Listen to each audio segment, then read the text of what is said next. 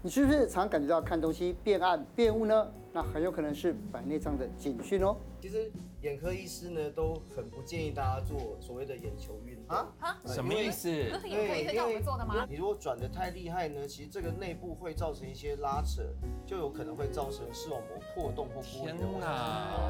今天邀请到大学眼科的黄宇轩医师来告诉大家白内障该如何自救，从初期前兆到预防治疗，一次搞懂。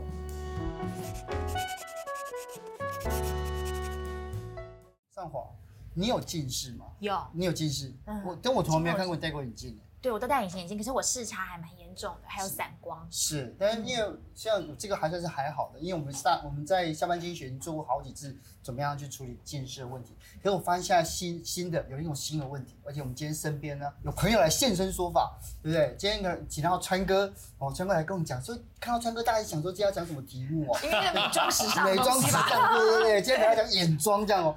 对，在台湾六十五岁。今天有六成以上有白内障的困扰，就不同程度的。其实我爸爸妈妈都有，后来他们用其他的方法，就各式各样的方法去处理。但我觉得这件事情好像在台湾好像大家被忽视，好像有越来越严重的倾向，对不对？对。所以今天我们请到的是黄宇轩医师，你好，对，来来跟我们来分来来讲，到底白内障是一个什么样子的的症状？白内障本身就是一个年纪退化一定会发生的过程，一定会发生，一定会发生。所以很多人都会。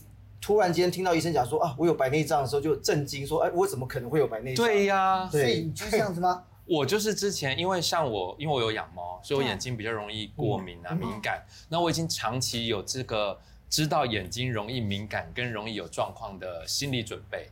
但是我的症状比较特别，是因为我会一直结膜炎，我会反复、反复、反复发作，反复、反复的发作。然后一开始只是结膜炎，慢慢的因为呃眼睛越来越看不清楚，然后开始畏光，然后开始眼睛会痒啊，会痛啊。然后某一次也因为同样的症状去看了眼科，但这次我看的不是我平常熟悉的眼科，我换了一家看。对，换了一家看，他竟然检查完看着我说：“哦，那你这个就是哦有点过敏哦，这样啊，还有就。”是你有点轻微的白内障，嗯、你要开始注意喽。你知道我听到白内障三个字，晴天霹雳，晴天霹雳，你知道吗？我那根神经就断掉了，想说 那不是老人吗？你有上街去跑吗？你知道我就是抱着这种心情走出那个诊间，想说白内障，白内障，我不过才四十几岁就有白内障。这怎么会这样子？我完全不能接受哎、欸。对啊，医师，你像是川哥他还那么年轻，现在是越年轻就已经有可能会有白内障的状况。对，因为白内障发生的其实三大的原因，嗯，呃，第一个原因其实就是刚刚提到的年纪的因素，老化。好，这老化当然就是每个人的历程都一定慢慢会发生白内障的。我没有，我不能接受。对，所以其实呢，像我们其实也常常碰到这样的状况，其实或许他可能才。三四十岁还蛮年轻的，但是他看起来有一点点很轻度的变化哦。那这时候我们也不会说突然就跟你讲说，哎，你有白内障哦。我们跟你说，你可能要稍微开始注意一下哦，眼睛的保养。有点提早退化的感觉，说话的艺术。对对对对对对对，因为这个其实每个人慢慢都会变化的，也不用太紧张哈。那只要视力还维持在不错状况是没有关系的。那第二个就是本身如果有些人，其实现在在台湾是近视王国啊，所以很多人都有高度近视哦，对，或者说视差的问题。那高度近视本身就会造成年轻型的白内障。为什么？年轻型的白内障？对对，可能三十几岁甚至二十几岁就就发生，这是有可能。年轻型的白内障跟所谓老化的白内障差别在哪？呃，年纪的差别。对，一个是年纪的差别，一个是它的白内障的形态，就它长的那个形态可能会有一点点不太一样。哦，对对，所以白内障就不可逆了吗？所以基本上可以这么说，因为白内障就像是我们蛋白的那个蛋清，蛋清它是一种蛋白质嘛。煮熟之后就变不透明了，嗯，所以你要把一个不透明荷包蛋变回原本的透明状况，几乎是不可能的。对，对，所以我们的水晶体其实也是一种蛋白质，哦，它在年纪的过程中受到紫外线的影响，年纪的影响变性，变成不透明之后就很难再变回来。天哪，对，所以年纪，然后高度近视，然后还有一个就是系统性、全身性的疾慢性疾病，像比如说糖尿病是最常见的，对，所以血糖没有控制好。就很容易造成突然间的白内障恶化哦，可能短短两三个月之内，一下子视力变很差，这要就要小心是不是糖尿病造成的影响。是，对，是，所以在这样的情况之下，因为一般的人啊，我觉得可能就觉得他没有意识到，可能是说看觉得说。变暗了。对，像我妈妈那时候讲说，她看东西变暗，然后开始配眼镜，她怎么配都不对。对，所以后来诊断出来才是这样子。是。那到底一般的平常的时候，我们要怎么样去有警觉呢？对，嗯，我们白内障的症状呢，其实有蛮多种的，这边有列出八个项目哈。那像一般来讲，最常见就是刚刚讲到视力模糊或是看东西变暗。对。所以我们其实会给大家一个建议是说，你可以找一个，因为你不见得常会去量视力，但是你可以找一个家里面你很习惯看的东西，譬如说电视上的跑马灯那个比较小的字，嗯、或者是挂在墙上的月历或日历或时钟啊有比较小的字，你就每天看着它。哦，你如果觉得哎这个至少是我看得到，那大概差不多。如果有慢慢觉得看不太清楚，那这个就要注意。嗯、啊，所以像这些症状，不知道各位有没有碰到一些？因为像我老实讲，现在荧幕里的那八个小圈下面的字，我一个字都看不到。像你看，还有视力模糊，看东西有叠影，然后畏光，对，畏光，这些我都有。老花消失掉，哎，看近了变清楚，这个怎么会是？听起来不对啊。对，这这就是刚刚提到的。像年轻性的这种白内障，啊也有可能类似像这样，它就在短时间之内，譬如说一两个月，甚至或者是半年之内，度数可能突然间就暴增三四百度以上。比如本来没有近视的人变成五六百度的近视，或本来是七八百度的人变成一千五百度的近视都有可能哦。那这个度数快速变化，就是白内障那个水晶体在变化的时候所造成的影响。嗯，但是在老人家，他就因为这个近视的产生。他反而以前近的看不到，因为现在有近视了，就变成看清楚，他觉得很开心。哎，老花好像不见了，对，但他没有注意到，他远的其实看不到了。哦，所以他实际上是度数增加了，所以造成有这样的错觉，以为自己好像回春，但实际上其实是更糟的状况。天哪！对。不过刚刚医生你有告诉我们怎么自我评估跟检测，对。那真的如果已经开始出现了一些白内障的初期的一些症状，对，我们能不能有一些简单的方法，可以至少让这整个病程可以延缓，或者不要恶化的太快？呃，延缓的方式呢，目前大概只有三个方式，我们会建议大家去使用。三个三个方法，对，第一个就是白内障是有药物可以使用，有药物，它只能够延缓恶化，哦，延缓恶化，它不能让它逆转。你说像我这样子，就是可能轻微的，轻微的，对，就可以开始考虑使用点药物，让它变得慢一点，慢一点，点的吗？点的药水，对，点的药水。所以有一个药物是可以使用的，这个是大家可以考虑的。那第二个是大家也非常容易忽略掉，但是非常有效的，就是要做户外的防晒，抗 UV 的那些，抗 UV 的也可以，也可以。像有一些工作的护目镜，它是有抗 UV 效果的、嗯、哦，那但是它是透明的，嗯、所以这个是可以的哦。OK，但是因为太阳光的蓝光其实远比我们这些三 C 产品蓝光强百倍到千倍以上哦，所以大家现在会很在意说啊，我意思我要不要在室内戴抗蓝光眼镜？对对对对对。但他们就忘了，其实太阳光蓝光更强。到外面。其实我觉得明山老师可能有另外一个职业伤害，因为在摄影棚。哦，摄影棚。对对。我觉得光线很强。而且随着年纪越来越大，前面的光越来越强，因为我们要让自己的肌肤看起来状况越来越好。那这样他是不是可以做一些眼部的那个眼部操？因为我们。很多人都说什么什么什么眼睛这样的上下左右一直转一直转这样子，可以比较灵活。对，其实眼科医师呢都很不建议大家做所谓的眼球运动。啊？什么意思？眼科医生叫我们做的吗？因为眼眼睛的运动呢，实际上我们要放松的是眼睛内部的肌肉。哦。那内部的肌肉呢，没有办法透过这种旋转来达到放松的效果。是。最有效的就是看远处。真的假的？对。可是我们每天都在这样子动一动、转一转，然后偶尔可能在工作的时候遇到一些讨厌的人，你要翻个 白眼之类的，我都以为是在。让它有活化的感觉，稍微轻轻的动动是没有关系。Okay. 但是呢，因为眼球内部呢是有一些浑浊东西在漂浮的哦，有个玻璃体在内部，所以你如果转的太厉害呢，其实这个内部会造成一些拉扯。就有可能会造成视网膜破洞或玻璃的问题，所以一般自然的转眼睛没有关系，但是不用说刻意的很大力的一直去转眼睛。那呃外部的那些什么热敷啊，或者是那个现在不是有很多戴上眼罩，对对对，不是按摩的，那个可以吗？可以可以，就是蒸汽眼罩呢，热敷眼罩其实对眼睛是非常好的，非常好，所以我都会建议各位可以去考虑用热敷眼罩，而且它也方便。啊，随时有空空档都可以戴一下啊。对，所以热敷是有帮助的。那眼睛四周的这些穴道呢，其实也都是可以做一些按摩，没有关系啊，因为不要只要不要按到眼球本身，哦，就不要压都没有关系。对，眼睛周围周边的按摩没有关系的。是，那热敷眼罩非常好，所以大家可以考虑使用。OK。可是刚因为刚医生形容说这个，就我们水晶体就像蛋清嘛，对，对不对？啊，我们要放到几分熟的时候就可以拿出来。对，还要全熟吗？我都吃半熟。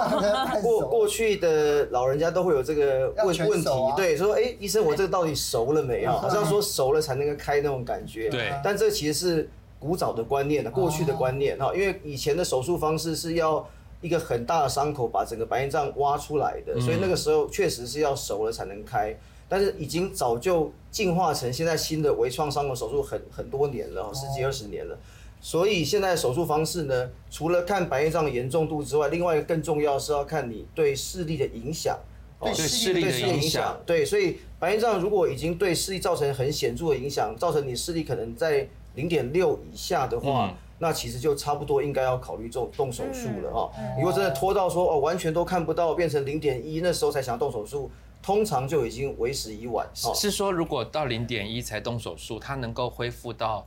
比较好的视力也不多了，呃，是这意思吗？应该是说到那个阶段动手术的话。通常白内障已经过度成熟了，OK，那过度成熟，它出现一些手术中的并发症或问题的几率就高很多，哇，所以比较危险，风险比较高。几分手的时候就要拿出来？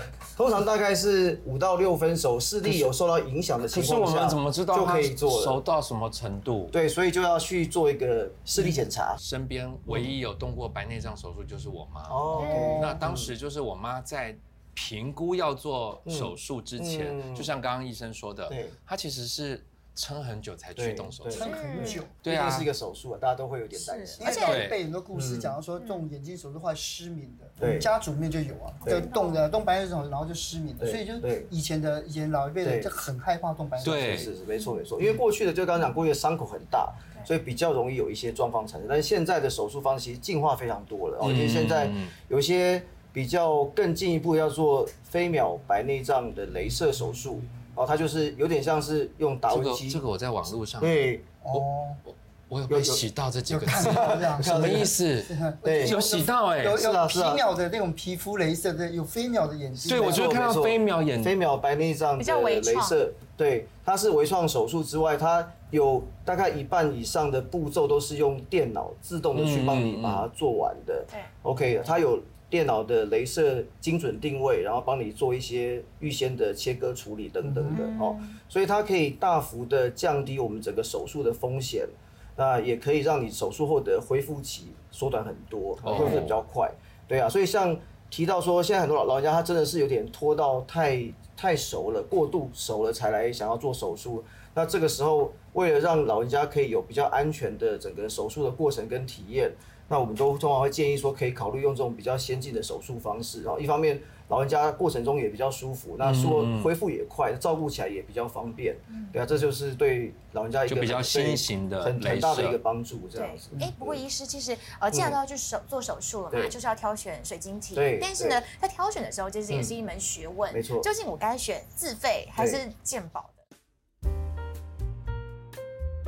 水晶体呢，其实现在很多种哦，所以去诊所去一问之下，可能一下就乱了，然后都搞不清楚到底。而且价钱差很多。对，价钱非常差非常多，所以我今天跟大家大约简单的分分个类哈，就是，首先我们都会先问一下患者对于手术后的期待是什么。你是希望说手术后就可以完全不用戴眼镜了？以前连老花眼镜什么都不要戴了，嗯，还是说就像有些人他可能觉得，哎，戴眼镜有安全感，我希望还是可以戴着一副眼镜啊，那我们就可以去帮他做一个挑选啊。所以一般来讲呢，我们会建议说，如果你手术后是完全不想戴眼镜的话，你可以考虑用功能比较多、比较完整的水晶体，像是所谓的三焦点的，或者是延伸焦段，可以看一段范围的水晶体，嗯，那这个都可以让你手术后可以。完全不用，或者是几乎不用戴眼镜啊。那有些人他如果是希望说眼镜对他来讲是比较方便的选择，那就可以考虑用单焦点的或者是健保的水晶体，它就有最基本的功能，可以帮你矫正近视，但是它没办法矫正散光跟老花。哦，后来好像我妈就是选一般鉴宝的，是因为他想要追加去割双眼皮。他就说：“你看我眼睛睛都看清楚了，那个眼皮会有点点遮住，我看不清楚。再割个双眼皮不就完整了吗？我心里想说，哦，这个配套听起来好像好像我看到很多长辈，尤其女性，她的配套都是这样。是对，做完白内障之后就眼袋割双眼皮。对对对，眼袋双眼皮，然后皮肤的斑点打一打。对，我有一个问题哦，就因为如果说只是换这个健保的，像我身边有一些就觉得。配好之后他觉得不好不够用不好用，对，它可以取出来再换新的吗？可以做第二次的手术吗？呃，通常水晶体它本身是可以用一辈子的，嗯、所以如果不是特殊的状况，或者是像刚刚您提到说不符合需求的话，一般是不太需要做更换。但是如果像真的有这种放了之后觉得不是他自己想象中的样子，反悔了，想要做更换是可以的。但是要尽早去做这件事情。一般来讲，大概时间的差不多三个月以内去做更换是比较安全的。三个月以内。对，因为我们这个水晶体是人工水晶体是放在，对，是放在一个天然的水晶体的薄膜袋子里面。那这个袋子时间久了就会跟水晶体整个会融合融合粘在一起，对，所以就没有办法再把它分开。我以为随时可以再换。对，就没有办法，后面就可能就要靠眼睛来帮忙了。因为，因为就是因为我妈可可能就是因为我可能是今天才知道这些这些差别。如果我提早知道，我就会钱花到刀口上嘛。双眼皮又不重要，对不对？踩到底，对不对？对啊？目前其实这个价钱在卫福部都有公定的一个呃价格范围，所以大家都可以查得到。它的价格是落在大约三万到十二万，我记得有到十几万，对，十二三万到十二万之间这个范围，要看是哪一种类型，它不同功能的区别。哦，所以因此，因为我妈是做镭射加健保的，所谓这种叫做单焦点，是是是。她做完之后，她本来一开始就觉得说，哇，我有一个全新的人生，我的呀呀呀，每天都很开心，说每次我们在干嘛，我说啊妈，你怎么不戴眼镜？我看得到。他说啊，那个怎么样？没关系，我看得很清楚。但是他不到两个月，我有一天看他默默的又戴上他的老花眼镜。怎么会这样？然后我就想说，为什么你又开始戴眼镜？你不就是当初？我当然心里有点不耐。我的不耐来自于，因为前面为了要动手术跟呃这个白内障事情，其实已经来来回回快一年的时间。我想说，你花了一年的心力，花了一年的考虑，动完手术之后。怎么又戴眼镜了？嗯，是，然后又开始买这只买那只买这只的，所以是因为它是因为单焦点，所以它导致于他还是得戴眼镜吗？对对对，没有错。因为像这种状况，在我们一般手术病人蛮常见的，因为他开刀前可能已经整个人生是黑白的，很暗淡无光的，所以他一开完刀就觉得哇，这个很明显的进步，对呀，完全什么都看得到了。你知道我妈好久没化妆了，开完刀之后又开始化妆。对，但是实际上最后的功能还是要回归她到她选择是哪一种类型的水晶体哈，因为原本的不管是健保的或者是单焦点，它就真的是需要戴老花眼镜的。哦，所以需要戴老花眼镜。对，所以老花眼镜是需要，但是远的应该是不用，远的没有问题啊。对，所以像，但如果您您妈妈的选择其实是非常正确的，如果她本身白内障严重的话，选择用比较安全的手术方式来搭配一个比较基本功能水晶体，符合她。日常的需求的这个是完全所以也不是说越贵越好，不是越贵越好，也不是越贵越好，因为每个人的需求不一样。就好险我没花到十二万，我可能会白花。对，也不见得啊。我说有可能啊，可能就少花一些呃眼镜的钱，眼镜的钱，对不对？是眼镜加一加也是不少钱的。哎，不过医师刚刚川哥有说他妈妈做的是单焦点的嘛？那我很很好奇的是，像是延焦跟三焦又个别是适合哪一些的病友来使用呢？了解，因为延伸焦段跟三焦点其实它都可以达到。不太需要戴眼镜的功能哦，所以大家会觉得，哎，这两个东西很类似啊，那要怎么选择？那我们的建议是这样，就第一个三焦点，它会需要整个眼睛条件都是非常健康的哦，所以眼睛条件很健康，适合用三焦点水晶体。但你毕竟老人家都有点退化，所以你眼睛如果稍微差一点呢，其实用延伸焦段有可能会带来更好的效果。哦，所以这第一个就是它的适用族群有点不太一样。第二个是三焦点水晶体，它一定会有一些。眩光的可能性，就是我们看灯泡的周边会有一些小光圈，光晕，对，就是它本身光学原理设计的关系，所以一定会有一些光晕的现象。那这个对某些职业驾驶或是有夜间开车需求人来讲，可能是会是个困扰。嗯，哦，那反过来说，延伸焦段水晶体有一些它就是完全不会有这种光晕现象的。OK，所以他如果希望少戴眼镜，但是又有很大的开车需求的人。那反而就可以使用延伸焦段。那它有点像是我们自然的那种可以前后延伸调节那种功能的感觉，所以用起来感觉也蛮自然的。所以言下之意就是单焦点是经典款。嗯，连焦点是百搭，对，啊，三焦点量身定制，量身定制，对吧？这个注解下得太赞了。哦，对，没错没错，今天这些资讯应该很有用，对，身边对有一些长辈都有需要，对对对，谢谢，谢谢，谢谢，谢谢，谢谢。